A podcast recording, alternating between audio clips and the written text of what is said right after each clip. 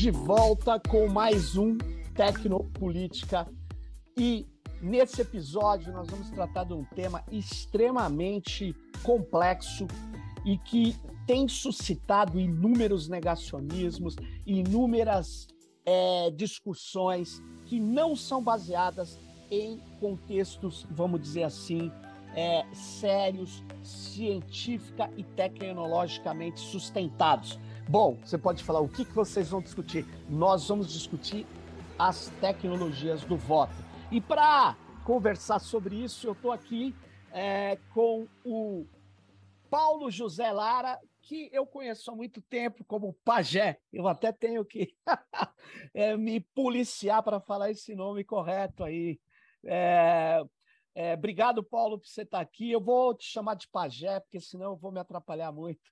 O Pajé, claro. que é conhecido de longa data, ativista de longa data, ele é coordenador do Programa de Direitos Digitais do Artigo 19, e é doutor em ciência política pela Universidade de Londres e há algum tempo vem coordenando essa pesquisa importante sobre as tecnologias de voto que está acontecendo e que está sendo realizada pelo artigo 19. Bom, obrigado novamente aí, Pajé, pela sua presença aqui é, nesse momento histórico do Brasil, nesse momento histórico da luta antifascista, é, da luta pela democracia e aí eu começo com uma pergunta básica: o que é tecnologia do voto? Pô, Sérgio, obrigado pelo convite. Finalmente conseguimos marcar, encontrar aqui, né?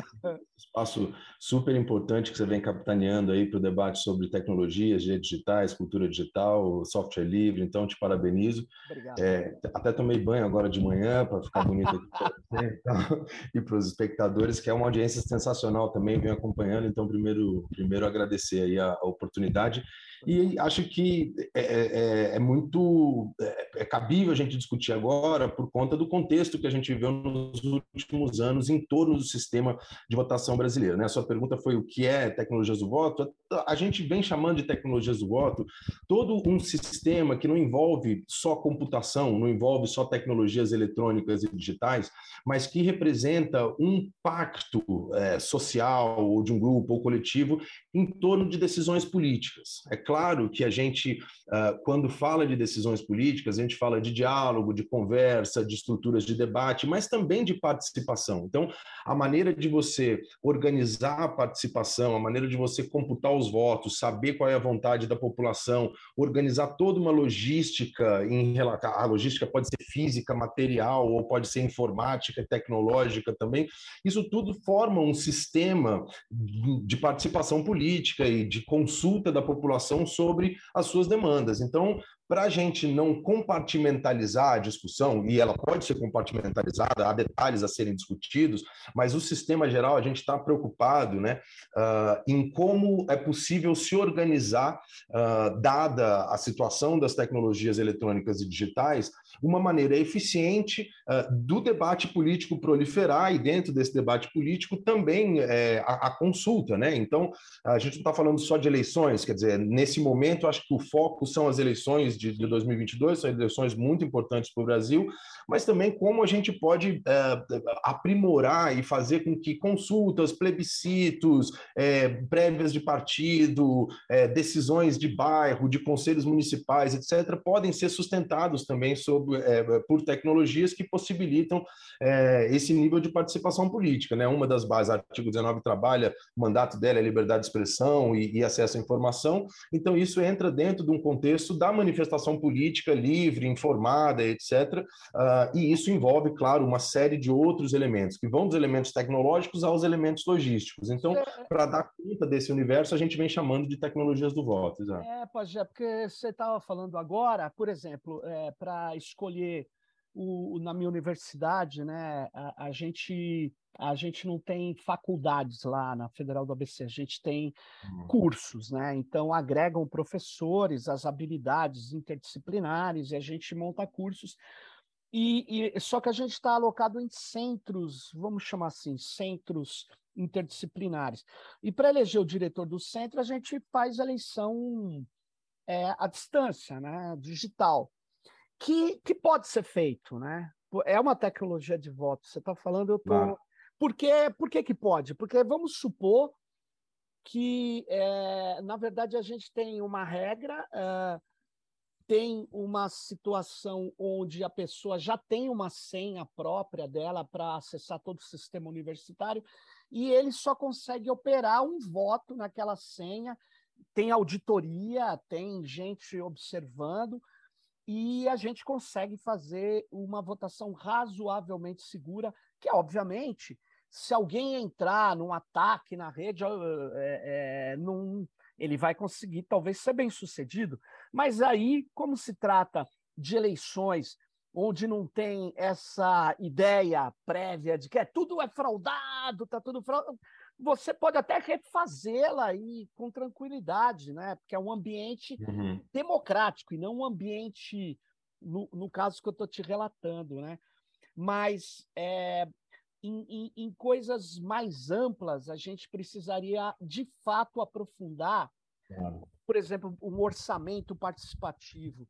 Você, com tecnologias de votação ou tecnologias de participação, você podia ampliar muito, não é? Perfeito. Vocês estão Exato. estudando isso também? É, então, isso que você falou é importante, porque assim, acho que teve esse momento recente da pandemia, intensificou uma série de coisas. Uma delas foi a maneira das pessoas interagirem e participarem também remotamente. Então, houve um, uma intensificação é, do uso de soluções que permitiam essa participação remota em todas as esferas. Então, eleições de reitor, de diretor, de departamento, é, todo tipo de consulta passou-se a querer arrumar esses tipos de soluções. E essas soluções são dadas já há algum tempo. Existem empresas privadas que trabalham com isso, existe o próprio poder público, o judiciário, né, como tem já uma, um, um, um, tempo de experiência lidando com sistemas eletrônicos de votação, é, oferece para. Eu, eu, lembro do caso da PUC de São Paulo, teve uma, uma eleição recente para a reitoria, que foi uma eleição muito grande, uma universidade enorme, é, e que a tecnologia utilizada, se não me engano, era do Tribunal Regional Eleitoral do, de, de São Paulo. Então, há esse tipo de intercâmbio da, dessas tecnologias para utilização em determinados é, em determinadas ocasiões, determinados casos. É, você citando né, eleição de um departamento ou de uma universidade, é, é claro, são de dimensões diferentes para você fazer uma eleição geral no, no, no, Brasil e eleições mais localizadas, você tem é, danos que podem ser remediados de maneira diferente, né? A gente pode falar, daqui a pouco acho que a gente vai falar das eleições brasileiras, mas nesse caso você tem, como você falou, alguns danos, mas você precisa ter algumas garantias, né? Então, o que você falou, uma senha para entrar, é, uma pessoa, um voto, é, todo mundo conhecer o sistema, amigabilidade. Existem, inclusive, uma coisa que a gente vem estudando, são parâmetros e diretrizes que vêm sendo estabelecidos internacionalmente por organizações que vêm estudando isso, para que haja uma chancela do que seria um voto eletrônico, um voto online, etc. Então, é, essa é uma discussão muito pouco difundida assim na comunidade brasileira. A gente focou muito nessa história das urnas eletrônicas, das fraudes do voto impresso, mas há todo um, um, ambiente de debate da comunidade tecnológica e da comunidade que estuda é, processos de participação que envolve uma série de fatores. No caso é, que você falou, né, de, de toda, toda eleição ou toda chamada deve ter uma autoridade eleitoral, ou seja, seja, é uma figura que é, gerencia, que verifica, que fiscaliza, etc., e que oficializa esses resultados. No caso do Brasil, essa autoridade eleitoral é o Tribunal Superior Eleitoral. No caso de uma universidade, não sei, pode ser a reitoria, pode ser a TI da universidade, etc. O fato é que uh, todos esses processos têm que ter regras conjuntas e o que a, a, similaridade que existe entre um e outro é justamente que existe um pacto social em torno daquelas eleições. É Todo mundo que vai votar fala, beleza, esse é o sistema, eu faço login aqui, eu pego meu voto, depois ele vai ser computado, eu aceito os resultados, etc. Então, a eleição, e, e um dos motivos da gente entender isso como, uma, como, um fenômeno mais amplo do que somente tecnológico, é que é principalmente o pacto. Se algum professor da sua universidade, por exemplo, resolver fazer um escarcel porque acha que tem um pequeno chinês dentro do celular dele, que muda fotos e não sei o quê, ele começa a minar aquele pacto social em torno desse processo eleitoral. Então, esses são os riscos que a gente tem que né, pensar e tal. E, Agora, é, você está falando, Pajé, eu tô, tô, tô lembrando de uma coisa. Ah, olha só uma eleição distinta. A eleição para diretor do, do, do centro, que eu, o SEX, no caso, que eu participo, é, ela é secreta porque tem que ser para o professor depois que votou no cara derrotado, não se sentir constrangido de entrar em contato com o diretor que venceu por vários motivos. Agora, olha que interessante. O, uma eleição que eu já participei, eu já fui eleito por ela, por uma eleição para o Comitê Gestor da Internet no Brasil. É uma eleição de representantes, né? Então, as entidades, eu fui, sei lá, fui representante é, a Ampox, que é a Associação Nacional de Pós-Graduação em Ciências é, Sociais, votou em mim. E isso é público, porque eles tiveram um processo. Quem que a gente vai escolher? Ah, vamos escolher o Sérgio. Então, eles votaram. Uhum. Então, o uhum. voto não é secreto. Só que era feito à distância, tinha um grau de segurança, óbvio. Mas olha que interessante. Se ele olhasse lá que o voto foi desvirtuado, ele saberia e, e colocaria, falar, alguém mexeu nesse voto. Então, tem eleições e eleições, é, é, é isso que eu queria dizer. O, o, importante é isso que você falou, ter a legitimidade e ter também segurança e ter auditoria. E ter auditoria. Claro. E, e, e tem eleições que o voto tem que ser, pode ser aberto, e tem eleições que não pode ser aberto. E aí que eu queria chegar num ponto. Eu ouvi dizer, eu queria, talvez você saiba, você está estudando isso, é, o seguinte, Pajé, que a eleição na Eslovênia, a eleição nacional, talvez, ela teria, ela seria feita é, à distância, online, sem você ter que ir na famosa cabine indevassável. Será? Você tem notícia disso ou eu li errado, talvez? que na é, Eslovênia... deve, deve ser a Estônia, não é Estônia? Estônia, desculpa, Estônia.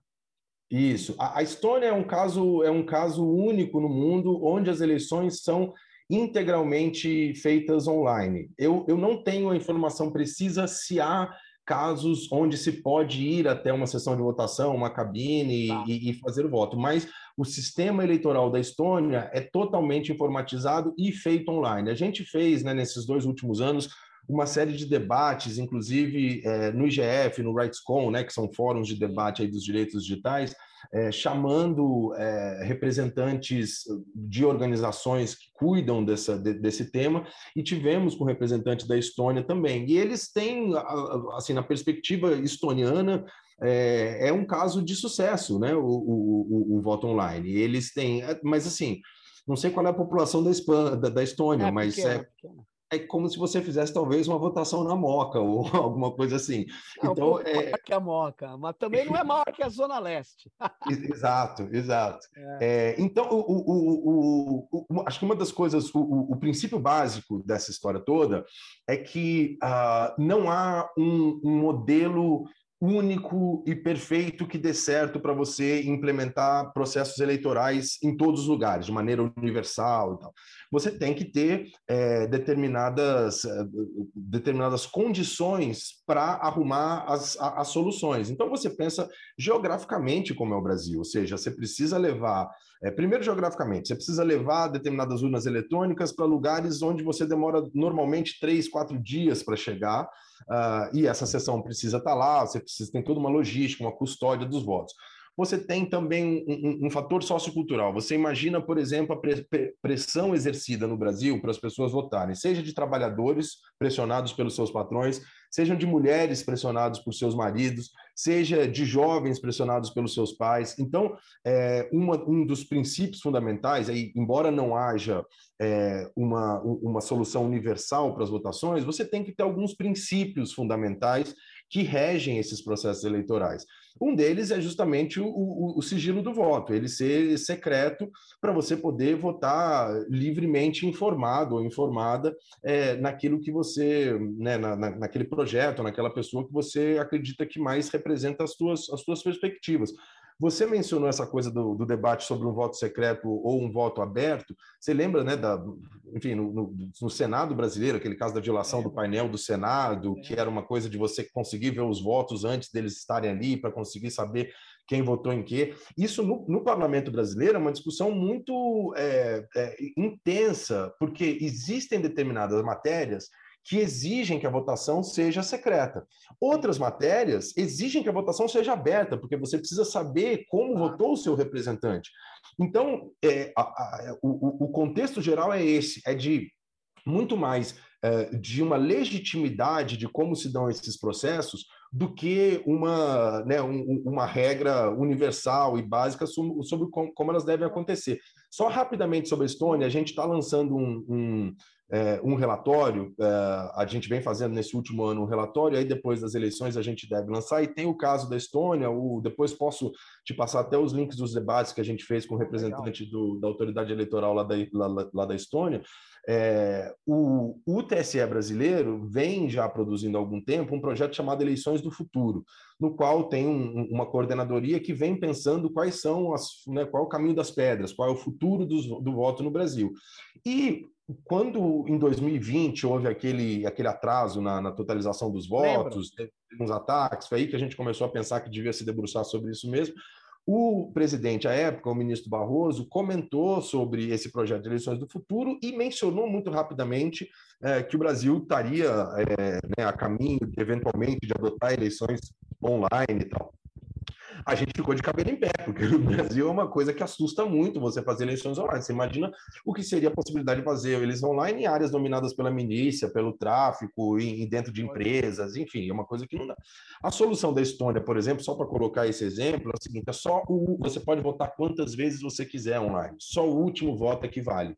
Então, essa é uma solução razoavelmente criativa e que dá algumas respostas. Não que ela seja definitiva, mas você pode lá mostrar, olha, eu estou votando no número 55, 50, aí agora eu estou votando no número 60. Aí, antes de acabar a eleição, você vai escondido e vota em quem você realmente quer. Então, existem algumas soluções, mas todas elas são sempre adequadas a essa realidade. O Brasil tem uma experiência de, né, desde 96 implementando as eletrônicas e desde o final da década de 80 estudando esse projeto.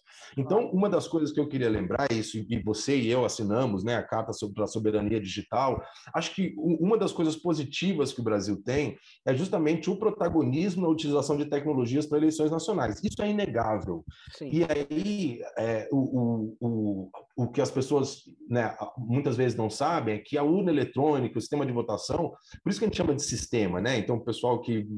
E eu sou um cientista social, não manjo de tecnologia, de técnica, de desenvolvimento de sistemas, mas a gente chama de sistema aquilo que é um conjunto de operações, de softwares diferentes e que ligam esses softwares comunicam softwares a hardwares, né, a parte física da coisa. Então, não é que exista um software que faz, né, um programa um aplicativo que faça a apuração, a totalização, que liga a máquina, que que manda o, o, as informações do teclado para a pendrive, para o hard drive. Quer dizer, isso é um sistema. Então, esse sistema tem boa parte dele desenvolvido pelo TSE como uma tecnologia brasileira, mas tem uma série de outros é, softwares e, e, mecanismos da urna que são desenvolvidos por comunidades de software livre, por exemplo, que, que são verificadas, auditadas, melhoradas de tempos em tempos. Então, a constituição dessa, da, da, do que a gente chama de tecnologias do voto envolve esses diversos elementos que são colocados juntos e são testados segundo a experiência de cada país, de cada localidade, de cada grupo, etc.,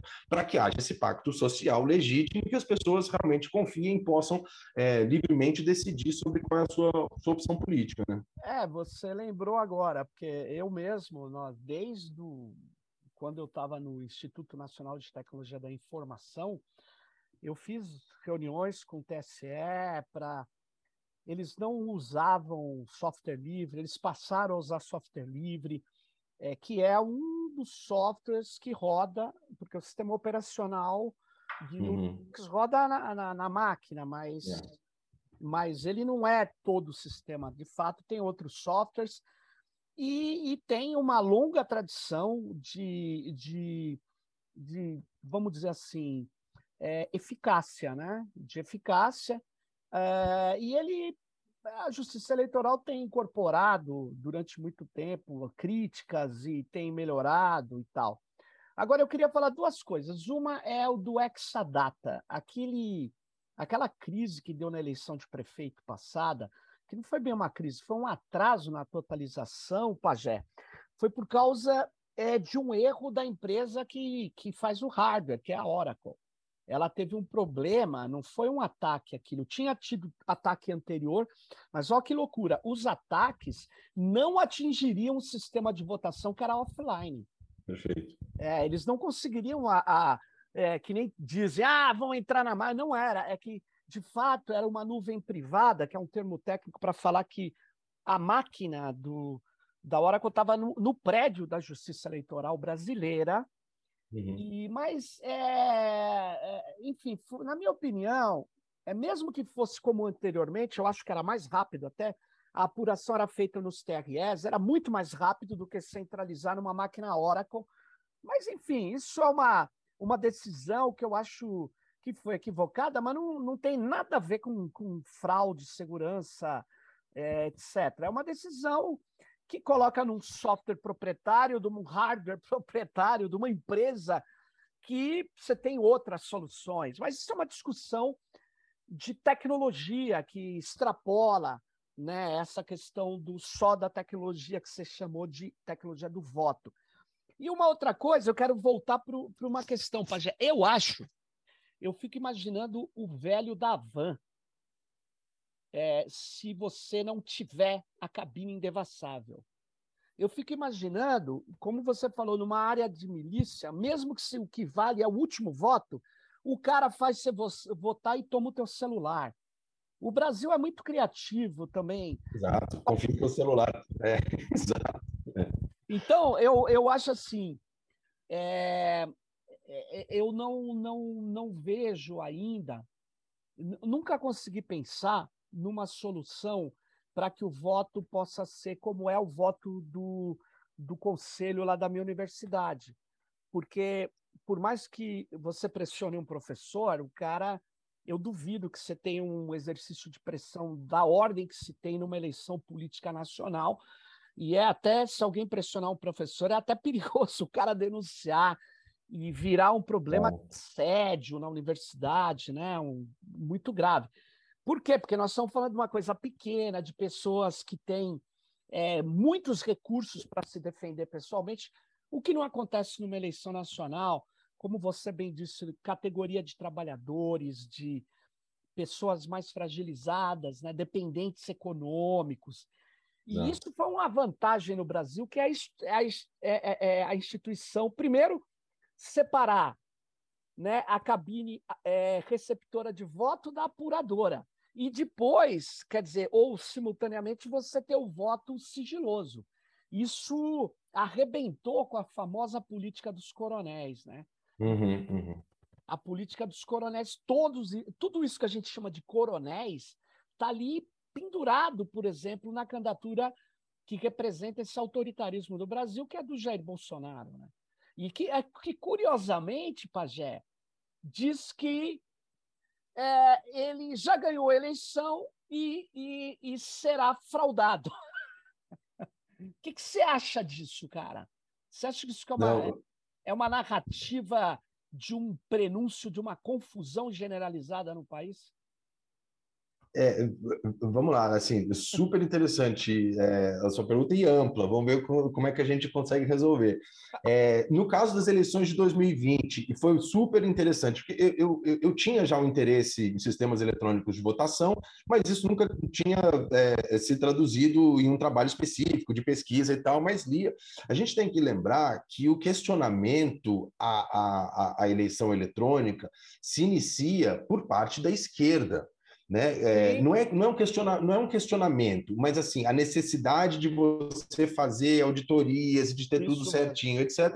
No caso Proconsult do, do, do, do, Brizola e tal, que era uma máquina que transformava votos brancos em votos de Moreira no Moreira Franco. Então, o PDT, particularmente, tem uma tradição é, de observar com um olhar muito atento o que são essas tecnologias. Então, esse debate, e aí ele, ele se inicia né, dentro desse meio político, ele tem um desenvolvimento por conta é, de, de, de, de todas as evoluções dessas tecnologias dentro da academia. Então, uma série de pesquisadores pesquisadores muito sérios é, foram se debruçar sobre né, o, o, os procedimentos necessários, o aprimoramento da segurança, da usabilidade, da transmissão de votos, uma série de questões. E que, claro, é, é, você acha ali pequenas potenciais vulnerabilidades, você acha maneiras de melhorar um sistema de segurança, isso é muito normal. Uma das coisas que outro dia me perguntaram, estava falando sobre isso, falou, pô, mas virou um, um, um bode na sala essa coisa do voto eletrônico. Falei, é, virou, mas não era para ser, porque a discussão é absolutamente legítima. A gente fala de privacidade, de criptografia, claro. de segurança, de dados pessoais todo dia de maneira normal, a gente debate isso, etc. O que acontece no Brasil, e aí a gente foi capaz de é, compreender muito bem uh, como que é a arquitetura e a engenharia da formação de campanhas de desinformação, é, que é o seguinte: você utiliza pequenos elementos de verdade, ou seja, é, informações que podem ser, de alguma maneira, confirmadas, né, factuais, etc., como pesquisas que identificaram pequenas vulnerabilidades, relatórios de investigação daqui, relatórios de investigação dali, questionamentos legítimos que aconteceram, votações políticas, a coisa do Supremo Tribunal Federal ter vetado por duas vezes a utilização de voto impresso. Isso tudo é verdade, mas isso, o, o, o fato é que o questionamento é, da maneira como foi feita nesses últimos anos aqui não tem nada a ver com o aprimoramento e a melhoria do sistema como ele deve ser. Tem a ver, sim, com a ruptura desse pacto social em torno do sistema eleitoral. Isso está claro. Não existe, do, do, ponto de vista da ultradireita, é, do entorno do presidente Jair Bolsonaro, etc., não existe uma preocupação legítima, até porque, se fosse uma preocupação legítima, esse pessoal saberia que esse tipo de discussão exige é, testes de implementação, existe, exige teste de bancada, existe tempo de, é, de experiência localizada, etc. Você não pode, de, de, do começo de 2021, é, mudar um sistema de maneira estruturante para 2022. É claro que isso dá problema. Então, é, são duas coisas diferentes. Uma, a legitimidade da discussão sobre o sistema eleitoral, outra, o apelo e a tentativa claramente de justificativa é, para um golpe é, de, de, de utilizar o sistema eleitoral. São duas coisas diferentes. Você mencionou as eleições de 2020, e aí acho que foi aí que a gente, né, que eu tomei essa decisão, falei, poxa, vamos ver se a gente consegue fazer um trabalho sobre isso. Você lembrou bem, no fim de semana, na sexta e no sábado, houve tentativas de ataque DDoS, né, o que, a gente chama o ataque mais comum, hacker, que é você fazer chamadas para o computador numa quantidade exacerbada, de, até o ponto de que ele, de alguma maneira, quebra, não consegue responder, etc. É, e aí, no domingo da votação, houve um atraso que não era usual na, na totalização dos votos, né? Isso uh, o, o, o, começou a sair 1%, 2% de totalização, 3%, tal. cidades pequenas, inclusive, onde a, a, a, apuração pode ser conhecida pelo boletim de urna, já sabiam, porque né, vereadores de cidades pequenas precisam de 100, 150 votos. Então, já havia uma totalização paralela em cidades pequenas, onde já se comemorava a, a eleição de alguns vereadores até de prefeitos. O, de fato, o, o, a, houve uma recomendação da Polícia Federal para que a, a, totalização não fosse mais realizada nos tribunais regionais eleitorais e fosse centralizada no TSE. Isso foi uma recomendação, se não me engano, de 2018 é, para que houvesse uma maior possibilidade de segurança, enfim. É, o Tribunal Superior Eleitoral acatou isso e aí a totalização toda é feita nesse computador é, da Oracle, que foi trazido, ele foi comprado e trazido na pandemia, já em 2020. Não houve tempo para dois ou três, se não me engano, eram três testes necessários, só houve tempo para dois, porque houve um atraso na entrega, etc. Enfim, o Tribunal Superior Eleitoral lançou um, um, um, comunicado explicando qual foi o problema e realmente aquilo que você falou. Não houve um problema em relação à quebra de sigilo, alteração ah. de resultado, etc. Foi um problema de, de, de, de, conversa mesmo de software com hardware que fez a coisa parar. As equipes do Tribunal Superior Eleitoral acharam que o problema era X, tentaram resolver o problema problema X. Depois descobriram que o problema era Y, era um outro tipo é. de problema. Então foi assim um, um, azar, mas uma coisa que não influenciou em absolutamente nada na, na, na totalização. É... Aliás, e uma outra coisa, o Pajé, nem nas urnas, porque os resultados estavam íntegros. O que uhum. teve, reforçando o que você disse, foi ali nos núcleos de processamento de dados que somavam, na verdade, e divulgavam, porque o, resultado já estava garantido no TSS. Essa, a urna, a urna, a urna, aquela que vem da escola, não teve uma denúncia. Uhum. Uma denúncia. Por quê? Porque se comparou boletim da urna, como você bem falou, com a urna, o, o, o que foi entregue de resultado no chip. É, e transmitido para o TRE e depois para o TSE. Então, Perfeito. Só para dizer que, nesse caso concreto, o problema do atraso foi um problema de soma ali que também poderia ser refeito e foi na tranquilidade, né? Perfeito. E a totalização estava ocorrendo, como você falou. É um problema muito mais de divulgação do que da totalização divulgação, que aconteceu. Exatamente. É. É. E, e, e, só para somar, assim, teve algumas coisas no ano passado, teve aquela história do, do da, da, prévias do PSDB, né, também, que foi online por conta da pandemia, e aí contrataram uma startup desenvolvida lá na Federal do Rio Grande do Sul, uh, e quando começou o, a, a, votação online, acho que durante os primeiros 40 minutos, ou a primeira uma hora, deu super certo, depois o sistema deu um crash, quebrou. É, a, a, coisa foi tão é, amadora, entre aspas, que a base de dados não comportava um número de, de votantes. Quer dizer, uma coisa assim, meio mirim que aconteceu. Isso, isso vai fazendo com que por, por isso que é importante essa discussão que a gente está tendo e esse tema, porque isso vai descredibilizando, por exemplo, a utilização é, de determinadas tecnologias. Não, não que a gente precise passar a usar aplicativos para fazer votação, isso é bem coisa, não sei, tem determinadas tendências políticas ali que né, são super jovens e quer fazer via aplicativo, não sei o que e tal.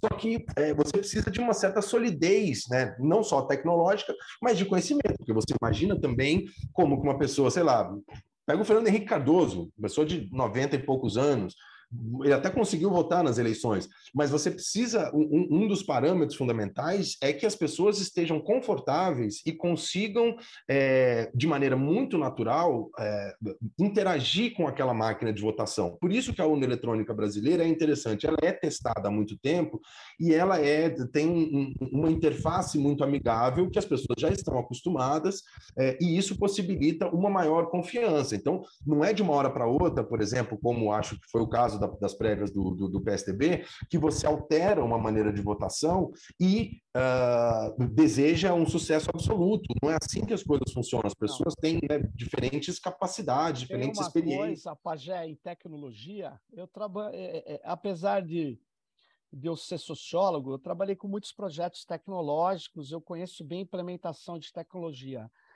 Uma coisa é ela no plano, outra coisa é, é ela em execução. É, é completamente diferente. Aquilo que você projetou nem sempre se executa da forma prevista. Então, resgatando o que você falou, se a gente for mexer num sistema que está funcionando, a gente tem que fazer testes exaustivos.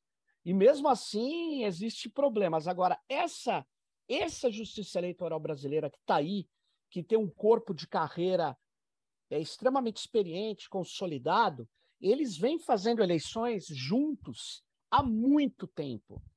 Né? Então, é, é, e eu queria dizer o seguinte: eu sempre fui crítico de, de uma coisa que eu vou falar aqui, que é, é, bem, é bem, bem tenso, mas vamos lá. É, eu não gosto quando a gente fala assim, o sistema digital X é infalível. Eu não gosto disso. É, eu sei que o, o, nosso sistema eleitoral, que não é só a urna, não é só a transmissão, não é só a totalização, é um sistema, ele é muito, muito robusto. Agora, uhum. eu gosto quando alguém fala, ele é robusto e ele é infalível. Então, muitas vezes, se pega em detalhes assim que não tem a ver com o sistema em si, tem a ver com o gestor dando uma declaração um pouco exagerada. Mas aí eles me dizem assim, mas se eu falar que tem um grau de falibilidade, isso enfraquece. Eu falo, puta, meu, é, é, eu acho que não, cara, mas eu também, eu tô nessa onda, né? Eu tenho, tem vários professores que pararam de falar isso, porque a gente conhece sistemas tecnológicos, para não se somar ao bolsonarismo. Uhum. Porque fica parecendo que a gente tem desconfiança do processo e não tem. Nós temos é a discussão sobre efetivamente essa ideia de que qualquer sistema tecnológico ele tem um grau, uma probabilidade de, de, de ter um, um, um, problema, de ter um erro, etc. Que não é um erro de fraude. Isso, até porque, quando eles falam da urna eletrônica, Ô, Pajé, você sabe, uma urna deve comportar no máximo 400 votos, né? Isso. É mais ou menos isso. Ela fica hum. numa sessão eleitoral. é, mesmo que tenha uma empresa que cuida de um, mil urnas, ela, ela, ela cuida de 400 mil votos. Uma terceirizada que não deu para fazer tudo via Estado, então ela vai levar. 400 mil votos, você vai dizer, mas aquele empresário bolsonarista pode tentar fraudar os 400 mil votos. Ele não vai conseguir fraudar 400 mil votos, ele vai fraudar um percentual, porque se ele uhum. mexer demais na, naquilo que seria a tendência da região, todo mundo vai olhar, aí o bicho pega. Então não existe essa possibilidade de fazer, mesmo que possa acontecer uma intrusão na urna, numa urna em si, ou numa 10, 20, 30, você está falando de um número muito pequeno de alteração que pode ocorrer. Né? Então, isso tem que ficar é, muito claro que é muito complicado você fazer é, um movimento de votos gigantescos e tal. Né? Claro. E, e, e, na totalização, menos ainda, porque ali tem é, uma infinidade de servidores públicos da maior seriedade que vem fazendo isso há muito tempo.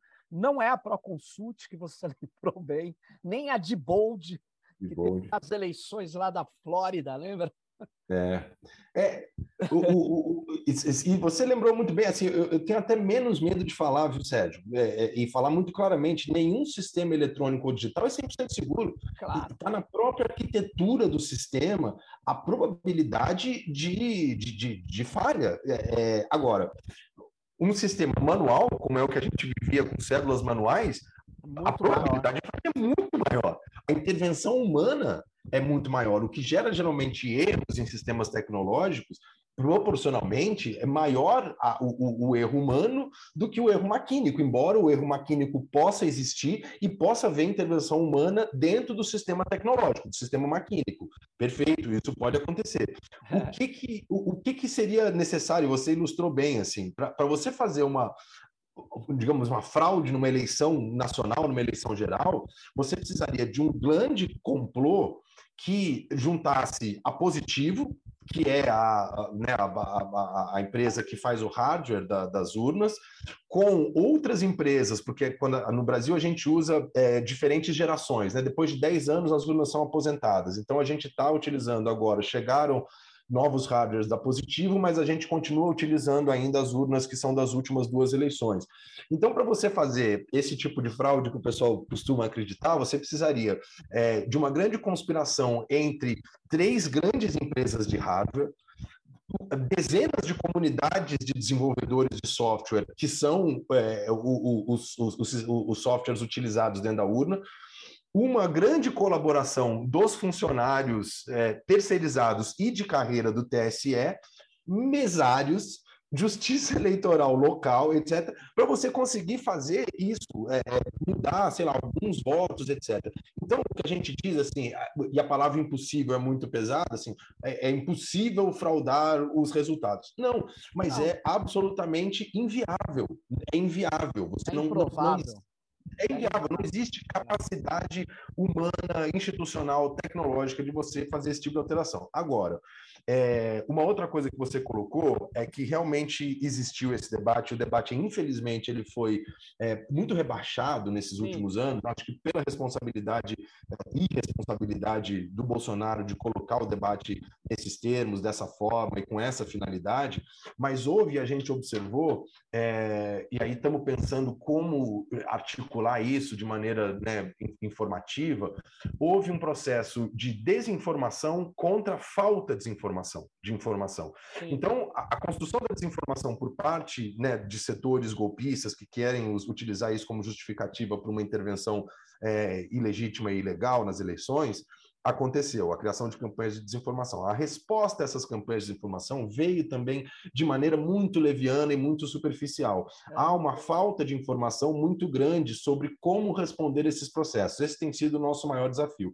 Então, primeiro, assim, exemplos claros, assim, é você dizer, ah, não, mas nós não queremos a volta na célula manual, o Bolsonaro está querendo é, voltar ao passado. Não, não é isso. Ninguém nunca propôs a volta às cédulas manuais. É, é, a utilização do voto impresso que é o que tecnicamente a gente chama de registro físico do voto, existe, é utilizado com sucesso em alguns outros lugares. Isso significa que ele vai ter sucesso no Brasil? Não. A gente precisa entender se essa é a solução de segurança mais adequada para o Brasil. E para isso você exige, é, como eu falei, testes, implementação, piloto, etc. Você imagina, Sérgio, o, o, o desespero desses técnicos do, do, do TSE se o, essa alteração da PEC 159, eu acho que era da Bia Kicis lá do voto impresso, entra. Você imagina o, o desespero de, uma, de, de, uma, de toda uma categoria de funcionários que estão muito bem preparados para trabalhar num sistema X, se em seis meses o, o, Congresso aprova a implementação de toda uma reestruturação do sistema, outras máquinas, outra licitação, outro tipo de custódia, você teria que custodiar esses papéis, esses votos impressos. Então, é uma alteração enorme nesse ecossistema de votação. Você imagina só como estava a cabeça, imagina o que é um funcionário que está trabalhando, que tem uma função específica dentro do sistema eleitoral, se ele está trabalhando 20 anos, 15 anos nisso, se ele tem que, em seis meses, compreender todas essas mudanças. É inviável. Isso seria Não. uma insegurança muito grande é, eleições. É, mas pra, deixa eu te falar, em, em, é, isso seria sim um risco enorme de destruir.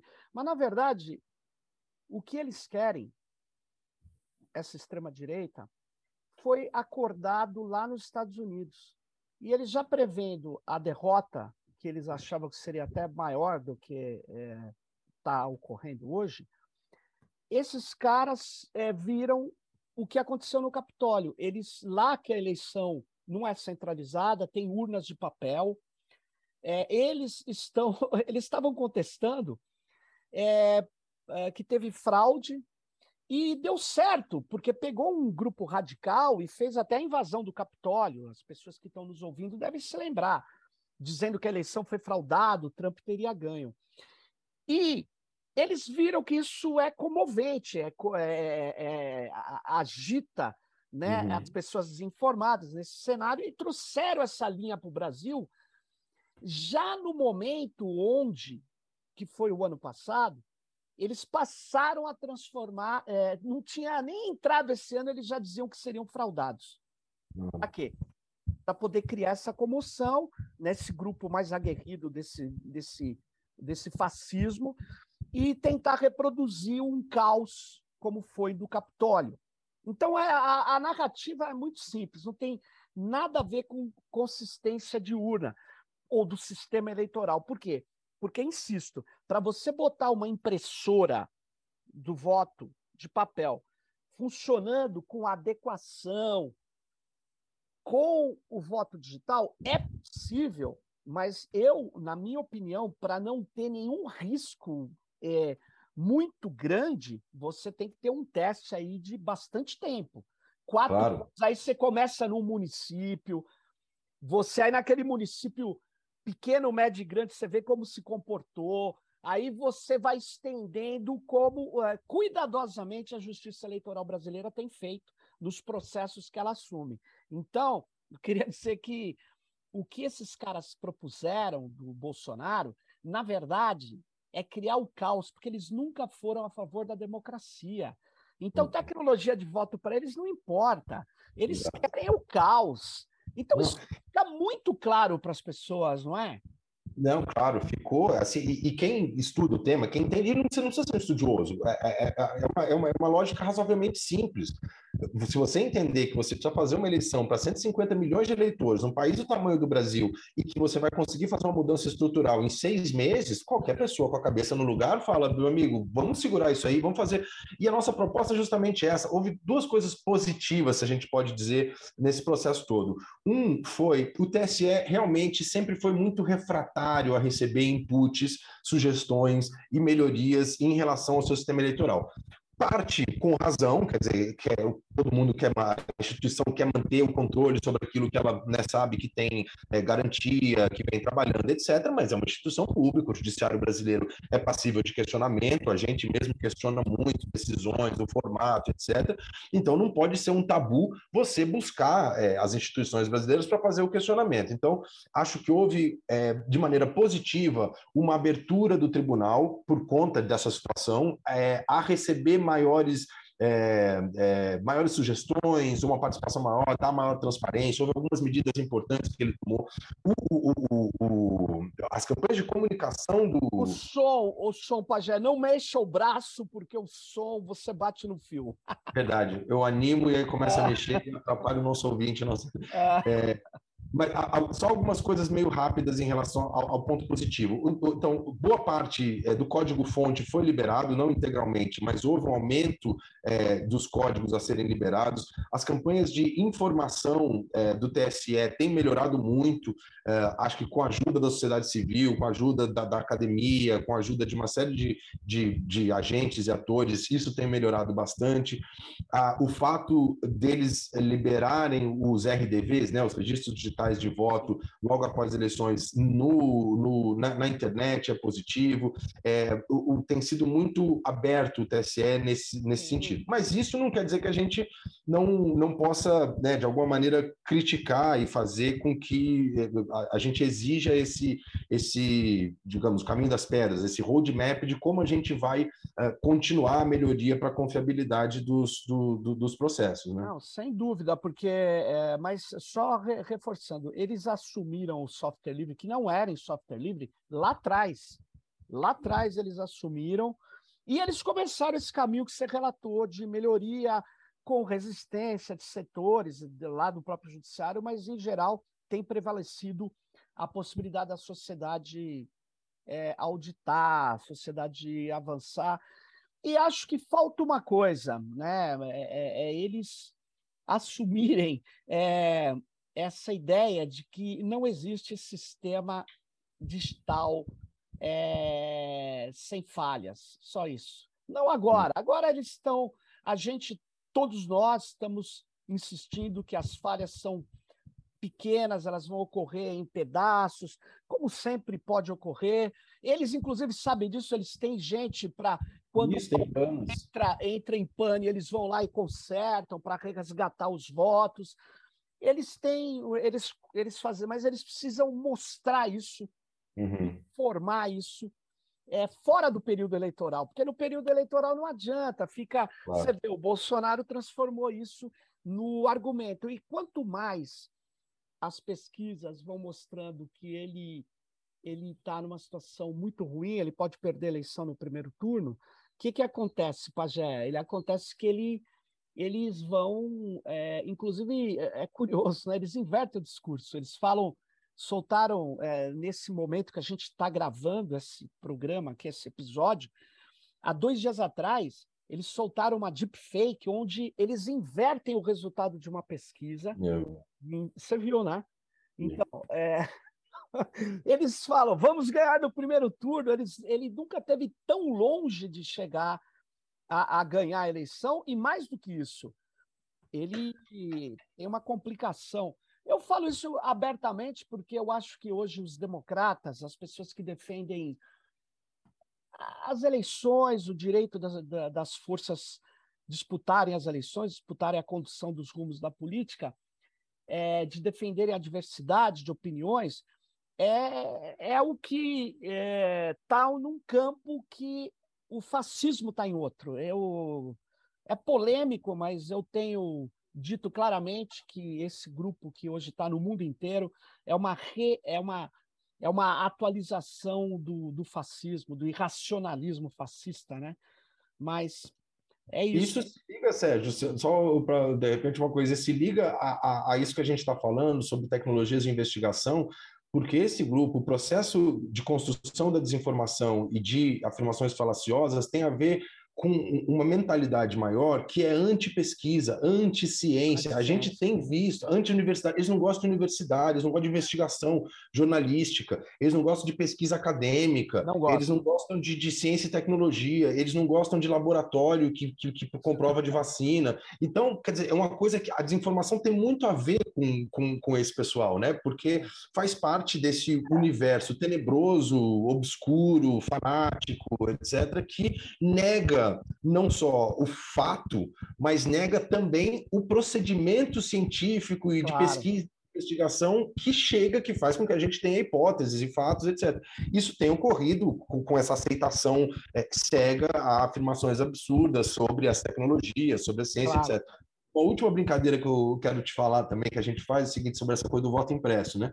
Se você falou dessa, da coisa da confiança e da capacidade que a gente teria de adaptação, houve testes, inclusive, na Amazônia já algum tempo atrás, e aí as impressoras deram problema por causa da umidade, enfim, tem uma série de questões aí que não, não, não mostraram que não é a melhor solução a aplicação dessas impressoras. A gente costuma fazer uma brincadeira que é o seguinte, você coloca numa mesa assim, um laptop, um desktop, um celular, um iPad e uma impressora. E pede para as pessoas apontarem o equipamento menos confiável que elas têm. Elas vão apontar a impressora. É Como é que pode como é que a impressora é o, é, é, o elemento de segurança de um sistema? Sim, a gente lida com impressora há 30 anos atrás e era sempre que dá problema, né? Enfim, o, é verdade. Boa. O Stallman começou com software livre justamente para tentar resolver o problema da Xerox ali. É o drive, não tinha o drive. É isso. Exato. então a gente fala, deve ter soluções mais né, interessantes para o ecossistema eleitoral brasileiro e claro. a gente deve continuar esse tipo de investigação, mas não necessariamente ficar né, debruçando e chorando por causa de uma impressora ou do papelzinho, porque isso não garante exatamente é... a segurança.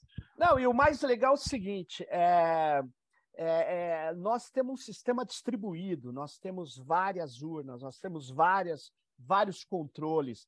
Então é muito difícil ter uma conspiração de 10 mil pessoas, 100 uhum. funcionários públicos, e que não tem ali gente de todas as ideologias e tal. É, é então, vou dizer um negócio.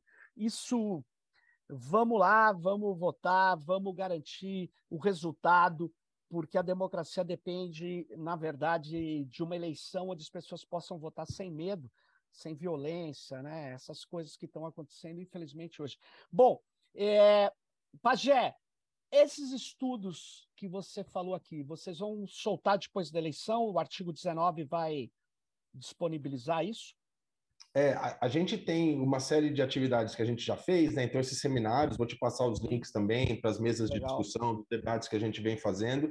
A gente tem lançado muito pontualmente é, que, é, notas esclarecendo algumas questões que estão no debate público. Então, um posicionamento sobre a PEC é, do voto impresso a gente lançou. Recentemente saiu essa notícia na Folha de São Paulo sobre é, uma apuração paralela, uma totalização paralela que as Forças Armadas fariam. A gente também lançou uma nota também esclarecendo, colocando uh, os elementos que a gente conhece, né, que subsidiam aí um pouco da, das informações que não constam da reportagem. A gente está lançando agora essa semana é, uma série de pequenos vídeos, então, nas redes sociais da Artigo 19, vocês vão ver uma série de pequenos vídeos onde a gente elencou as 10 principais peças de desinformação sobre as urnas eletrônicas e estão fazendo pequenos vídeos para dar mais informação sobre o que são essas peças de, de, de, desinformação. Então, a história de que existe uma sala secreta no TSE, onde os votos são alterados, a história de que já existiu invasão ao, ao sistema eleitoral em 2018. Então, a gente pegou basicamente né, é, essa narrativa, e aí sim é uma narrativa, é, deles em relação a fraudes no sistema eleitoral, etc., e estamos decuplando com mais informação para as pessoas compreenderem, é, ou tentar ajudar as pessoas a compreender. E aí, ao final do processo, sim, tem um relatório mais ampliado que a gente trabalha é, comparativamente, como se usa essas tecnologias ao redor do mundo, como que é o histórico brasileiro, e estamos aprendendo muita coisa nesse processo também, que eu acho que a gente vai colocar é, dentro do relatório, enfim, essa é, é, a, a, a disputa entre as notícias, as afirmações, o que está acontecendo nesse período, no próprio período eleitoral, é, vamos também incluir no, no relatório e lançar, se não no final desse ano, no começo do ano que vem também. Oh, legal. Obrigado aí, Pajé, por essa Joia, obrigado, Sérgio. participação. Valeu. Muito legal esse episódio, imperdível. Fique ligado com a gente e no próximo Tecnopolítica. Bye bye aí. Valeu.